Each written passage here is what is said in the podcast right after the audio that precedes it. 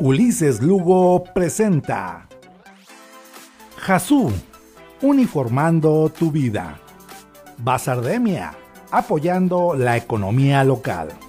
Cafetería Luna de Abril, de Santiago Iscuintla. Comenzar el día bien informado es muy importante. Ulises Lugo te comenta las noticias con café.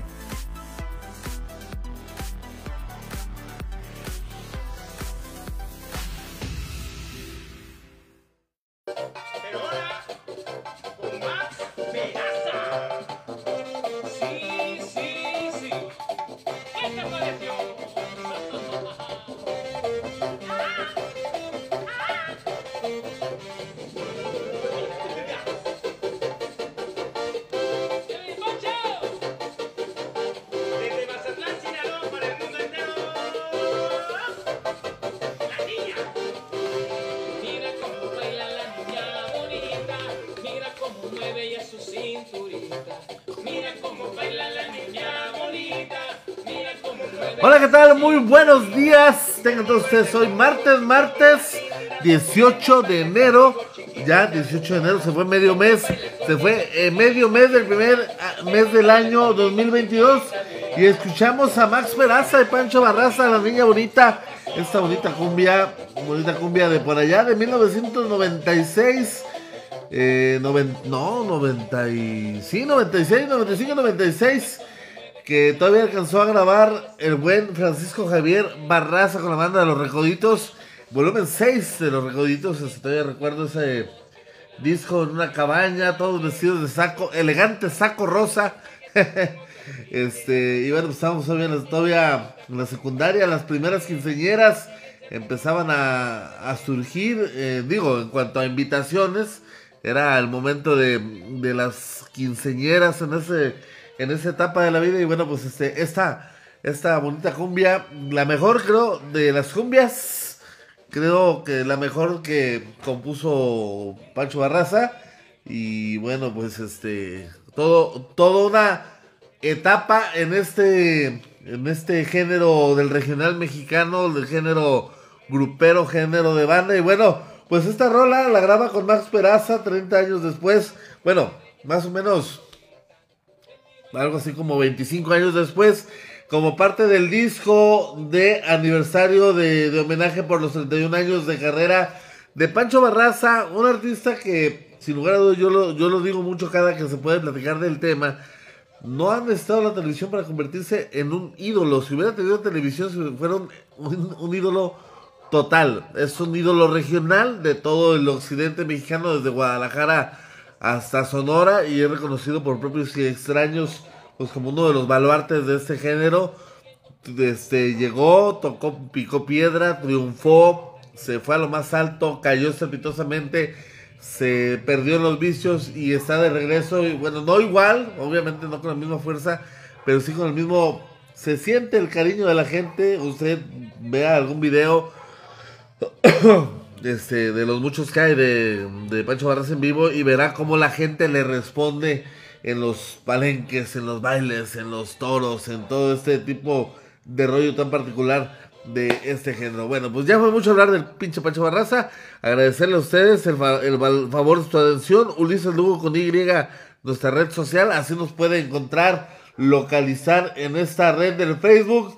Y bueno, pues este, hacernos el favor de compartirnos, seguir, este, que usted nos haga llegar a más gente, a más personas. Recuerden, somos, no sé si la única, pero sí de las poquísimas páginas de Facebook que apelamos al contenido y todo lo que tenemos de seguidores, followers, viewers son totalmente orgánicos, son de carne y hueso, son verdaderos, usted los puede comprobar, usted los puede fiscalizar sin mayor problema. Bueno, pues así, por eso la confianza de nuestros patrocinadores es vital. Agradecerle a la Bazardemia este esfuerzo por por apoyar a la economía local. Muchas gracias, Bazardemia, por acompañarnos también a la cafetería Luna de Abril de Santiago Escuintla, la mejor variedad de cafés de la Costa de Oro, atendido por su amigo Federico Langarica, ahí en el Jardín Juárez, pues este, no deje de probar el buen café. Mire, pues yo me acabo de preparar un capuchino, aquí en esta taza de las noticias con café. ¿Quiere una taza? Dígame que quiere una taza y yo se la hago llegar con todo gusto. Bueno, pues este, este rico capuchino, pues lo, nos lo trajimos el café Cora Pacífico, que es el que nos este, regaló en esta ocasión el buen Federico, pues nos hicimos un buen puchino. Para estar con usted en las noticias con café, pues ya sabe usted, si no, no son noticias. Agradecerle, bueno, pues este, al buen Fede, a los amigos de Cafetería Luna de Abril y a los amigos de Jasú, uniformando tu vida, uniformando tus ideas. Gracias a todos ustedes por estar aquí con nosotros. Y, y bueno, pues vamos a darle a la información. Son 17.101 nuevos casos de COVID-19, 59 muertes más en las últimas 24 horas, luego de que durante el fin de semana era una rompedera de récords, récords por aquí, récords por allá. Este, una taza, sacarla hasta Puerto Vallarta, claro que sí. Ya que vengas, aquí te la tengo guardada, claro que sí. Me dices para hacértela llegar. Bueno, este, después de la rompedera de récords, ya volvió a bajar el tema de los contagios de COVID-19. El último corte, al de ayer por la tarde, la Secretaría de Salud tiene contabilizados 612.236 casos sospechosos de COVID-19. En las últimas 24 horas, México sumó 17.100.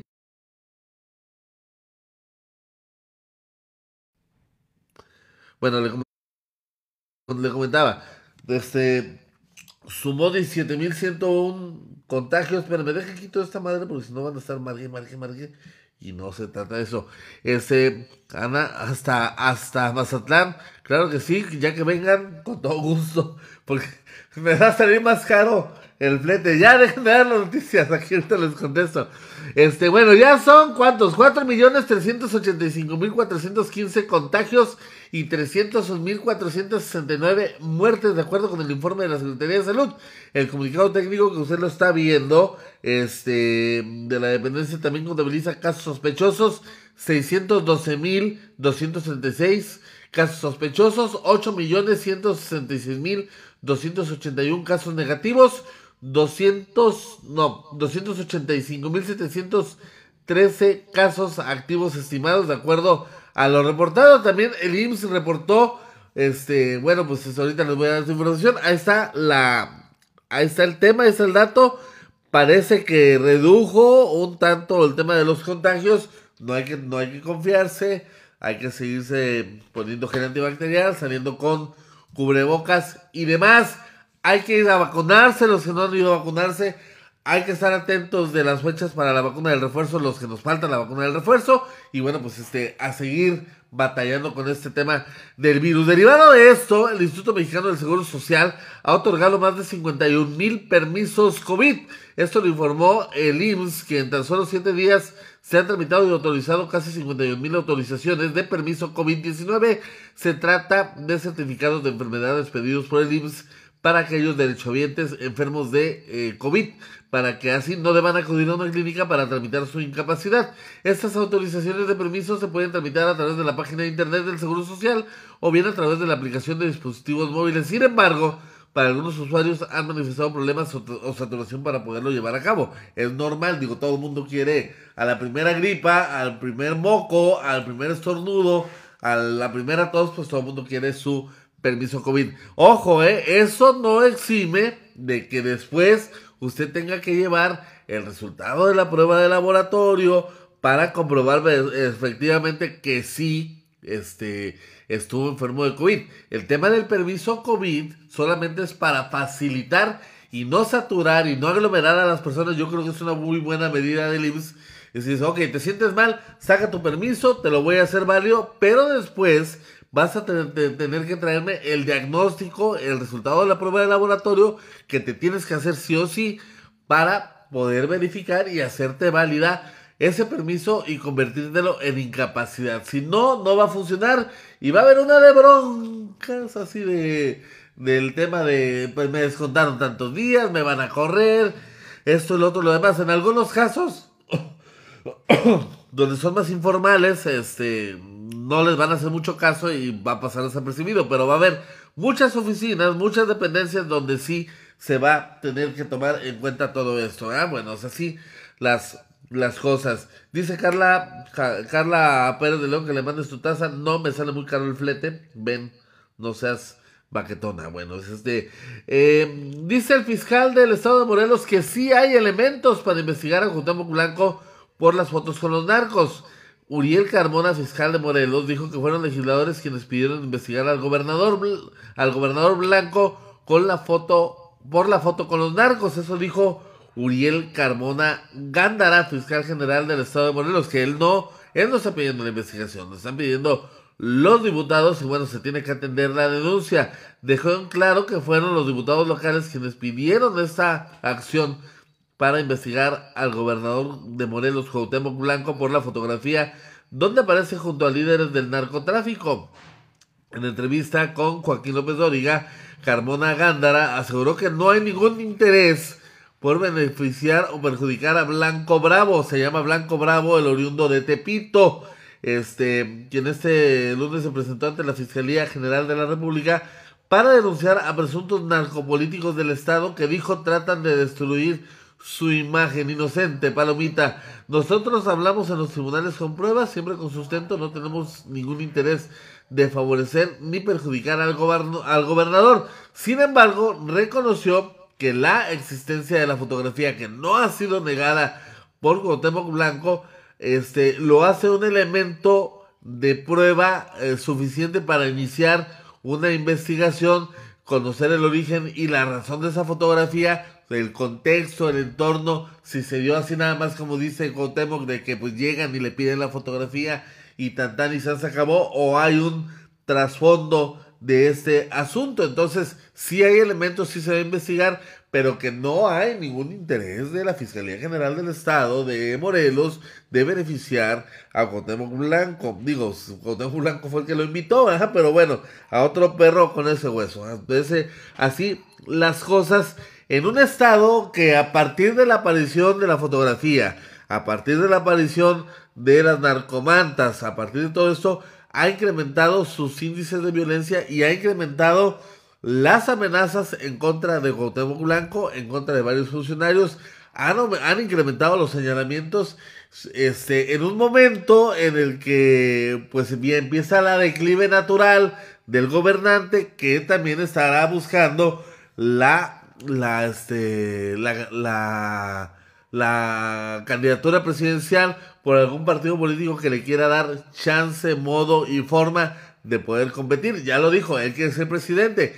Creo que no le va a alcanzar al, al buen este jorobado de Notre Dame ser este lograr los votos suficientes, sobre todo en un momento donde Morena empieza pues ya a decantarse por alguno de los dos posibles aspirantes a la presidencia de la República, Claudia Sheinbaum, Marcelo Ebrard. Marcelo Ebrard mantiene una cierta ventaja eh, preferencial sobre Sheinbaum, pero es testimonial, será un punto, punto y medio.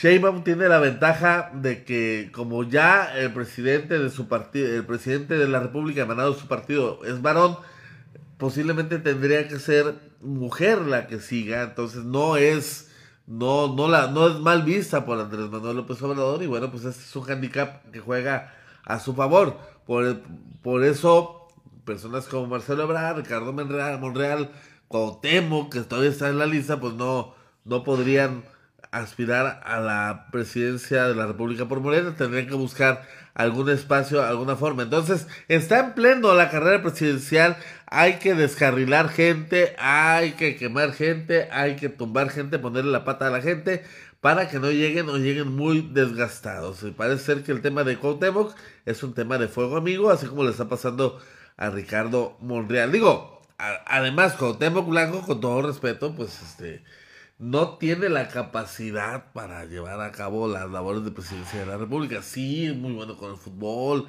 entiende los sentidos del pueblo, pero no una persona con sus características y condiciones de, de impulsivo, de, de explosión, no puede llevar las riendas de un país, o sea, con todo respeto. Entonces, este, pues así las cosas. Vamos a ver qué queda el tema de Cuauhtémoc Blanco. Bueno, este, el día de ayer, este, Andrés Manuel López Obrador propuso a la a Claudia Pavlovich, exgobernadora de este de Sonora, eh, como nueva embajadora a como cónsul en Barcelona, España, y como, como embajadora de la República Dominicana a Carlos Miguel Aiza. Este, no, perdón, eh, Claudio, no, Carlos Miguel Aiza en República Dominicana. Pero había un tema con este con quien había un tema con un ex catedrático de la UNAM que no decían, ah, lo querían nombrar este eh, Pedro Salmerón, el escritor Pedro Salmerón lo estaban proponiendo o lo están proponiendo como este posible embajador en Panamá. Eh, más hay que recordar que Pedro Salmerón tiene sendas denuncias por acoso sexual por este, muchas de sus estudiantes entonces hay un movimiento encabronado en, redes sociales ahorita de que un acosador no puede ser embajador y bla bla bla. Este, según, pero para Andrés Manuel, esto no cuenta, ese tenemos buena opinión de estas personas y voy a defender sus nombramientos hasta donde tope. Hay que recordar que muchos de los gobernadores, de los gobernadores, este, o exgobernadores, han contado con el beneplácito del presidente, no, no muy lejos. Este, por ejemplo, López Obrador no, ya, no dejaba de decir que el mejor de sus gobernadores, a pesar de no ser de su partido, era Antonio Echeverría García. Y miren cómo andan las juntas, los, los, este, los temas por acá. Pavlovich, pues este, hizo equipo con el presidente. este ¿Quién más hizo equipo con el presidente? Hay varios del PRI, del PAN, del PRD. Por ejemplo, Javier Corral está coqueteando con el presidente para ver si le toca una embaja, una, una embajada, una, un, este, un tema consular o una oficina por donde, por donde sea. Porque pues, sí dicen que es muy feo vivir fuera del presupuesto, ¿no? Entonces, este, y esto explicaría también por qué Morena, sin, sin ser una fuerza organizada, es una fuerza testimonial, sí, porque tiene a mucha gente que está, que, que ve con buenos ojos al presidente López Obrador. No sabemos todavía, no alcanzamos a entender el porqué, pero bueno, el tema de la aceptación ahí está. Pero no es una fuerza organizada, no es una fuerza cuestionada. Hay una de mil, mil y un intereses ahí. Entonces, los gobernadores, los exgobernadores, han jugado un papel fundamental para, para la consolidación o por lo menos los triunfos recientes de Morena. O sea, es así como de, a ver, a ver Claudia Pavlovich, Claudia Pavlovich, allá tiene que ganar Durazo.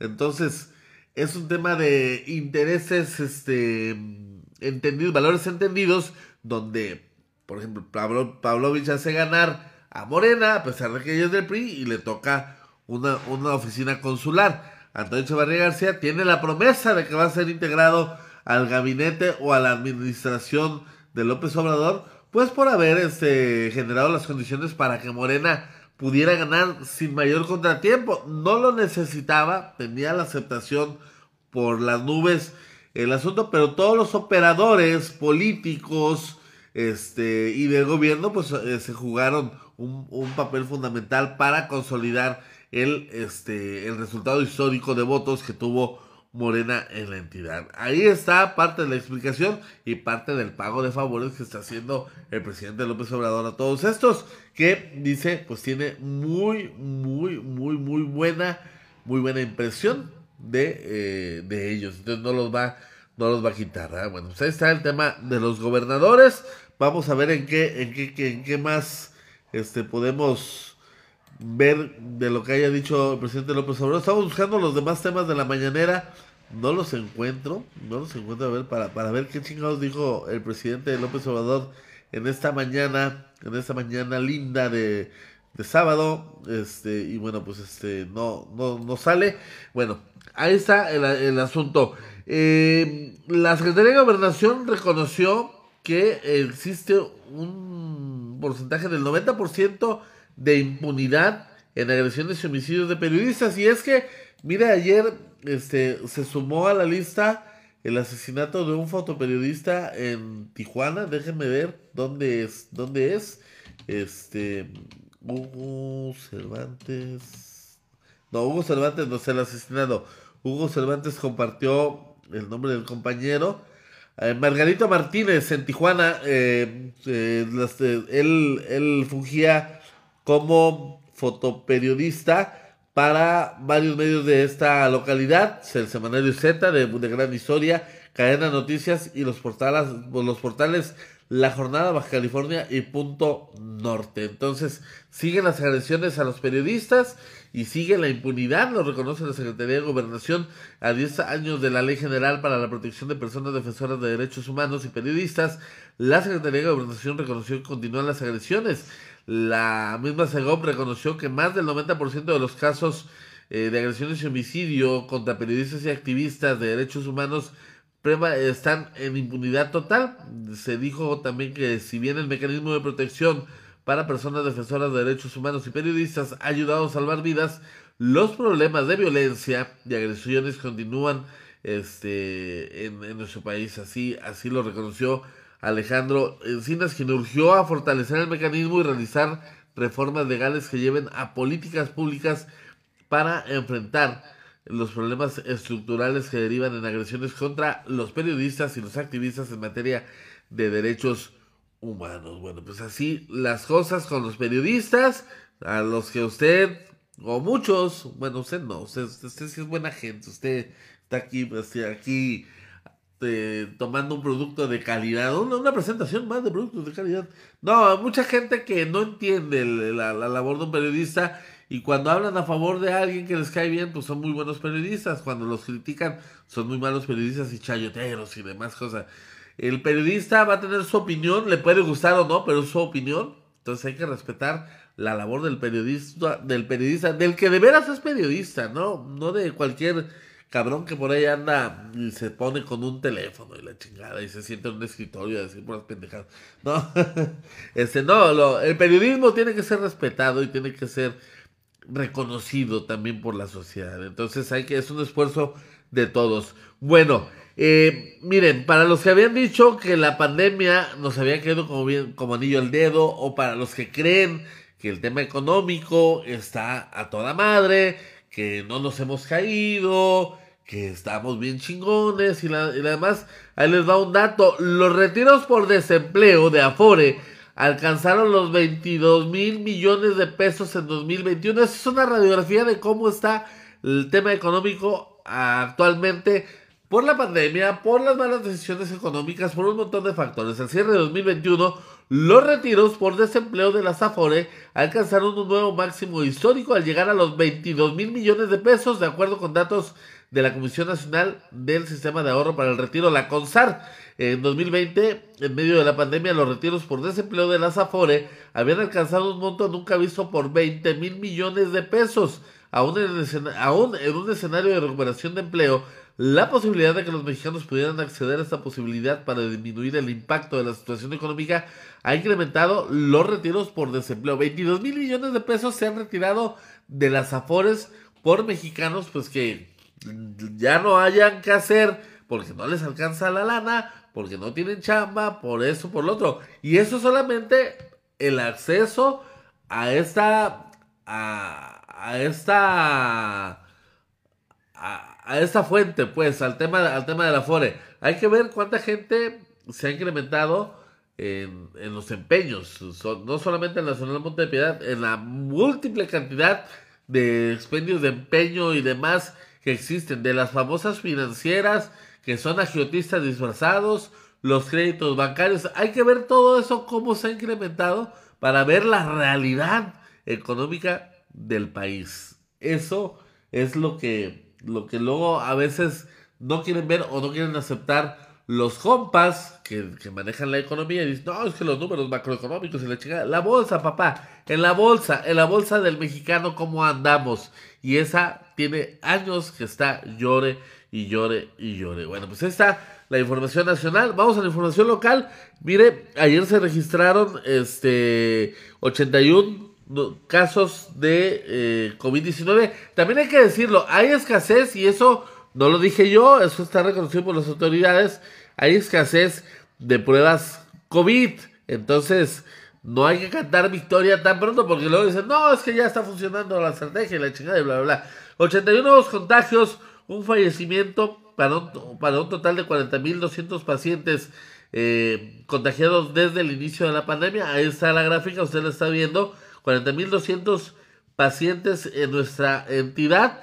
3.029 fallecimientos con el registrado el día de ayer. Y mire, el dato interesante es que hay este, actualmente 4.780 personas activas, activas actualmente por el virus. 4.780 personas siguen presentando este, esta enfermedad, entonces son agentes potenciales de contagio. Entonces hay que, hay que estar atentos, hay que estar al pendiente, no hay que tomar confianza a pesar de que hay menos contagios. Olvídese de eso, sígase cuidando, sígase protegiendo porque la madre esta puede, sí tenemos, este, tenemos registrado menos contagios, pero es, causa de un montón de, variables que no necesariamente significan que estamos venciendo al bicho, ¿ah? Pero bueno, ah, con esos números, y ahí sí yo entiendo, la autoridad tiene que basarse en la estadística y en los números, no puede tomar otro tipo de determinaciones sin este sustento.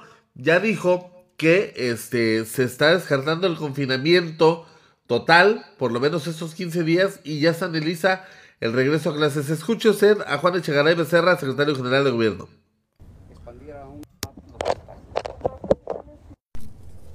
Los hospitales cuando mucho tienen eh, un porcentaje del 20% de encamados, 20, 22, 25% cuando mucho de camas utilizadas eh, para en, en, este caso del contagio de la nueva cepa. Solamente una defunción, ¿no? Solo una defunción está confirmada. Entonces, pues vamos, vamos por buen camino. Yo creo que en base a esto deberá de sesionar la mesa COVID el día de mañana para tomar las determinaciones. Si usted se fija, extraordinariamente determinamos que el sector más golpeado eran quienes tenían puestos semifijos, venta al público, les ampliamos dos horas para que pudieran ellos paliar un poquito la, lo grave de la economía en ellos. La mesa COVID determinará el día de mañana si eh, distendemos un poquito más, sobre todo eh, en el sector comercial. ¿El regreso a clases El regreso a clases, el sector más afectado por los contagios, no afectado económicamente, es precisamente los menores de edad. Hablo menores de edad de 18 años hacia abajo. En ellos es donde está pegando más en cuanto a los síntomas de esta pandemia. Entonces vamos a esperar un poco más. Se hizo la determinación de que iban a ser 15 días aproximadamente. Lo valorará la Secretaría de Educación, lo valorará la Secretaría de Salud y se determinará si ya es pertinente de hacerlo de manera híbrida. Es, esto es 50% que asistan determinados días y el otro 50% los otros días y el algunos por línea. Se me olvida. ¿Usted ya escuchó? Pues se van hoy, hoy, hoy se sesiona la mesa COVID hoy es posible se flexibilicen muchas de las medidas tomadas durante la semana anterior. Y bueno, ya escuchó el tema del regreso a clases. Va a ser híbrido. O sea, esto es, él está anunciando lo que, lo que es casi casi un hecho. ser, va a ser híbrido. 50% presencia, 50% este, en línea. Y bueno, vamos a ver hasta cuándo ya podemos tener esa normalidad a la que, a la que todos aspiramos. Porque miren, le comento ya hay una nueva subvariante del Omicron, de la subvariante, la cepa B2 o algo así, por ahí leí, este ya está presente y bueno, cepas, mutaciones y mutaciones y mutaciones. Afortunadamente, las mutaciones que ha sufrido la cepa de, del COVID-19 han, lo han hecho súper contagioso, pero le han quitado su capacidad letal. Sigue siendo letal, o sea, sigue siendo peligroso, pero ya no es tan letal como al principio. Entonces, este es algo que hay que luego tratar de entender. Pero bueno, hay que hacer caso de las, de las autoridades, no nos queda más. Perdón, para poder este salir de este asunto. Saludos a Susana Bejar hasta Islán, también Julia González que nos está viendo. Y bueno, también ayer el gobernador del estado, Miguel Ángel Navarro Quintero, presentó una lista de bienes eh, asegurados en Nayarit. 11 muebles, más de mil vehículos, armas, cabezas de ganado y millones de pesos en efectivo forman parte de los bienes decomisados y abandonados cuyo valor se espera se ha regresado al erario público en el marco del desarrollo tradicional de la mañanera nayerita, el gobernador Miguel Ángel Navarro Quintero este, eh, encargó a la titular de la Administración de Bienes Asegurados, Rocío Jazmín Castro Moya, eh, que informara sobre esta lista este, de bienes decomisados procedentes de distintos delitos, los cuales precisó por indicación del Ejecutivo Estatal serían regresados al, erario público. La mayoría de estos fueron, son decomisados y este, incautados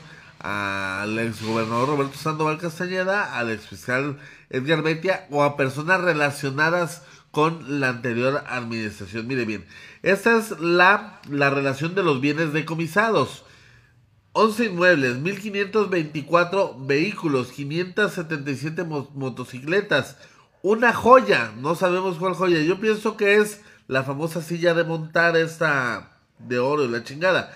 978 objetos diversos, 202 armas, 14 cabezas de ganado. Supongo yo que son estos, este, las vacas del dueño, que es el dueño, ¿no? Tres animales domésticos. Había unos perros muy bonitos que, que Roberto Sandoval, este, presumía que eran unas mezclas, pero de raras, o sea, de que este es de no sé qué más. Yo, me, yo lo recuerdo porque alguna vez que fuimos a hacer cobertura informativa de, de, gobierno del estado, él presumió ante los medios estos, estos perros. La verdad son muy bonitos, me imagino son carísimos de sostener, carísimos de mantener. Este, tres animales domésticos, 278 mil 206 pesos y 50 centavos palchesco en efectivo. Bueno, eso es lo que se decomisó. Ahora, los bienes abandonados son cuatro inmuebles con un valor total de 82 millones 93 mil 704 pesos con 17 centavos para el camión. Ocho vehículos con un valor total de 3 millones 823 mil 700 pesos. 28 objetos diversos con valor total de 263 mil 658 pesos. Otra joya, una joya por 269 mil 451 pesos recurso en efectivo por 3 millones 850 mil pesos. Ojalá no se lo vayan a robar, de veras, porque luego lo que pasó en el instituto para la los, para devolver al pueblo robado, que se estaban robando así de, billetito y la chingada como no queriendo y al último eh, no estaba completo lo que tenían que entregar. Sumado lo anterior, se arroja una cantidad total de 90 millones 300 mil 513 pesos con 17 centavos pa'l champion. Bueno, pues ahí está. Eso es lo que quedó. Entonces, con esto, con esto ya el gobernador Miguel Ángel Navarro Quintero puede anunciar o pudo anunciar que la Fundación Ríe, que está allá por el Pedregal, y los, y los dos ranchos del exgobernador, El Sueño y La Primavera, pinche sueño que se convirtió en pesadilla, formarán parte del, este, de los bienes públicos de la entidad. En la Fundación RIE se está pensando hacer oficinas educativas y bodegas para el sector educativo y en los ranchos La Primavera y en el sueño, sobre todo este último, un, este un, una granja para padecimientos psiquiátricos, un hospital psiquiátrico en el rancho El Sueño de, de allá, allá en Tepic, eh, allá, allá en San Blas, perdón, este, allá estaría este, este hospital psiquiátrico, pues que, en lo que acabó el sueño de Roberto Sandoval, en un loquero, dicho de manera coloquial, creo que ya no es la manera de, expresarlo, pero bueno, pues en lo que terminó, en un hospital psiquiátrico, qué bueno que va a servir para algo, una, una problemática muy reciente y muy sentida, sobre todo por los habitantes de la capital del estado, pero, pero qué pinche necesidad, ¿no? O sea, yo sé que el tema del, del poder puede corromper y demás cosas, pero no era, no era necesario, no era, no era para, para haber acabado así. Era una persona, pues que venía de, no venía, no venía a ser humilde, humilde, humilde, venía a ser así alguien que, en su momento pues, ya no quiso estudiar y se le hizo fácil pues, entrar la, para la política y la chingada y bla, bla, bla, pero se, se deschavetó, se deschavetó y pues bueno, pues así las cosas. Este, también siguen las, los arrestos, fíjese que ayer de la, los, la, Fiscalía General de Nayarit informó sobre los arrestos de Rigoberto y Steven Emigdio, eh, que eran del registro público vehicular, pues este, los metieron al tambo por su presunta responsabilidad en los delitos de ejercicio indebido de funciones, abuso de autoridad, cohecho y tráfico de influencias. Creo que ese es la el caminito que están siguiendo para poder entambar a Luis Alonso Tahuagua González, que es uno de los que están en capilla, Melesio González, Luis Alonso Tahuagua González y este Juancho Macero, eh, exfuncionarios de la anterior administración, pues estarían, estarían en capilla, serían los, los funcionarios que estarían casi con un pie en el fresco tambo por presuntas irregularidades. Bueno, pues así las cosas. ¿Dónde están los mitotes? Bueno, pues en Santiago Escuintla, ayer el presidente municipal de aquel municipio, Eduardo Lugo, acudió, acudió a la Fiscalía General de Nayarit para presentar una denuncia contra el exalcalde Rodrigo Ramírez Mojarro, apodado el RR, que le encantaba ir al palenque, pagar bandas y armar el pinche pachangón en la playa. Pues bueno, ya fue denunciado por la venta irregular de 30 vehículos del ayuntamiento, unidades que sí funcionaban y que solo le faltaban algunas piezas como llantas o cualquier cosilla, pues las vendieron como chatarra y el dinero pues nunca entró a la tesorería. También reveló que se detectaron facturas infladas donde se pagaba más por un producto o servicio, situación por la que también se presentaron más denuncias. Cuando alguien roba, dijo el alcalde Lugo, cuando alguien roba es ratero. Y los rateros no deben andar en la calle, deben estar donde les corresponde, sentenció el presidente municipal de Santiago Iscuintla. Este, bueno, pues vamos a ver eh, qué pasa, vamos a ver qué dice el RR, pues que el RR tiene que defenderse y decir, pues a ver qué dice, a ver si quiere decir algo, y si no dice nada, pues en su salud lo vaya, porque si no dice nada, va a estar cabrón. Bueno, pues ahí está el asunto. Y donde está la cosa que arde es en Rosamorada. Fíjense, llegaron juntos de la mano al ayuntamiento de aquella de aquella localidad, este Rito Alfonso Galván Cermeño, de Movimiento Ciudadano, y Rosa Gardenia González Naranjo, Rosa Gardenia, la eterna candidata a diputada federal del PAN en la zona norte, la que, me, la que algunos votitos por ahí les daba, pues se le hizo ser algo más que una candidata, ya es síndica, pero pues no hay clic. Cuando tú vienes, cuando son los intereses personales, o, visiones tan opuestas entre uno y otro, vas a tronar siempre con, con quien se supone que tienes que ser equipo y no han entendido que, tienen, que ser equipo y ahorita se están sacando sus trapitos al sol. Ya Rito, Rito Galván, alcalde de Rosa Morada, en su momento ya, ya denunció por presuntos malos manejos a su síndico y la síndico pues no se quedó atrás y miren, Viaje, banquete, celular y otros lujos se pagan con dinero público de Rosamolada, dijo la síndico de aquel municipio. Miren, por ejemplo, ya presentó denuncias por administración fraudulenta, eh, coalición de servidores públicos, abuso a la autoridad de su variante de intimidación y manipulación, ejercicio indebido de funciones, peculado, entre otros que resulten, según publicó en sus redes sociales. De acuerdo a un video que difundió la misma funcionaria, se pudo comprobar, por lo menos con los papeles que ella presentó, que el alcalde y su mujer habían comprado ropa en la tienda exclusiva Palacio de Hierro. Pues, ¿Para qué van tan lejos? Aquí está Sears, este, de Guadalajara, con dinero del ayuntamiento. También compró un bolso de dama y flores. Le compró flores a la, a la mujer. No seas así, Rosa Gardenia. Es enamorado, pues. Está enamorado su vieja, el alcalde. Por su parte, la presidenta del DIF, Rosalena Rendón Zuna, viajó a la Ciudad de México el mes de octubre a una asamblea que celebró su partido político, Movimiento Ciudadano, con cargo al erario público del boleto de avión y el de su acompañante, el hospedaje del hotel, la comida y un teléfono celular de 31.499 pesos, marca Samsung. Y yo que debo mi iPhone, imagínense.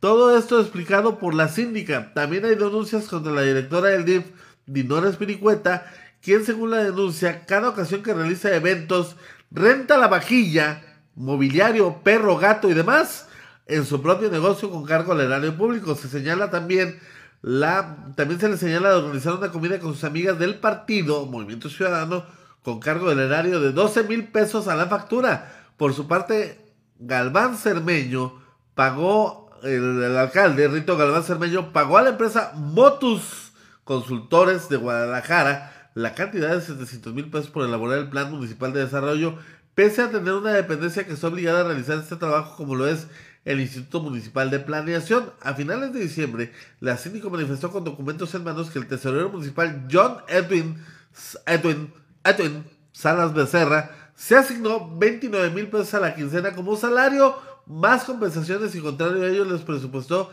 3.600 pesos quincenales de salario a los polis, a los policías. Ante estas circunstancias, la síndico del ayuntamiento presentó este lunes denuncias ante la Fiscalía General de Nayarit. No, está bueno el mito. Hay que ir a, hay que ir a Rosa Morada. Hay que ir a Rosa Morada a comer camarones, a echarse un buen cevichón y a ver qué chingados está pasando. Vamos a buscar a la, a la síndico para que nos platique de viva voz qué está sucediendo por allá. También vamos a buscar al alcalde para ver qué chingados está pasando. Y no les prometo, pero si los puedo tener juntos, voy a hacerle la lucha, a ver qué chingados dicen. Bueno, este, nos vemos ya mañana, ya, ya acabamos, ya acabamos hoy las noticias con café. Nos vemos este mañana. Este, yo les pido una disculpa por no haber venido ayer, pero andaba a malito pancita, corre que le alcanza, y sí estaba muy cabrón. O sea, era. No, usted imagínese cómo andaba el tema, pero bueno, este, ya estamos aquí de vuelta, y bueno, nos vemos este, mañana aquí, alrededor de las 9 de la mañana, estamos preparándoles una sorpresa, una sorpresota, una sorpresota. ¿Qué es esta madre? Ya. Bueno, una sorpresota para la próxima semana. Le va, le va a encantar, le va a gustar. Bueno, nos vemos, nos vemos este, mañana aquí en Ulises Lugo Presenta las noticias con café. Porque ya sabe usted, si no, no son noticias. Hasta mañana, si Dios quiere que descanse bien. Tenga excelente martes. Cuídense mucho y cuídense bien. Bye. Doggy Hauser, médico. Niño de 6 años hace un juego perfecto esta temporada. El niño sabio termina la secundaria en 9 semanas. Niño prodigio de 10 años se gradúa en Princeton. A los 14 años aprueba el examen profesional de medicina. No puede comprar cerveza, pero prescribe medicamentos.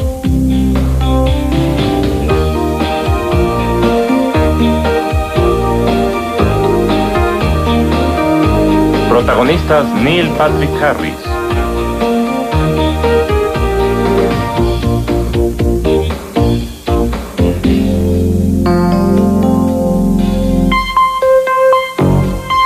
Max Casella. Belinda Montgomery, Lawrence Pressman,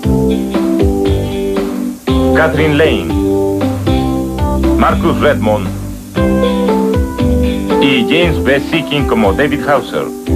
Hoy les ofrecemos un hombre de verdad. Ulises Lugo presenta Jasú, uniformando tu vida. Basardemia apoyando la economía local. Cafetería Luna de Abril, de Santiago Iscuintla. Comenzar el día bien informado es muy importante.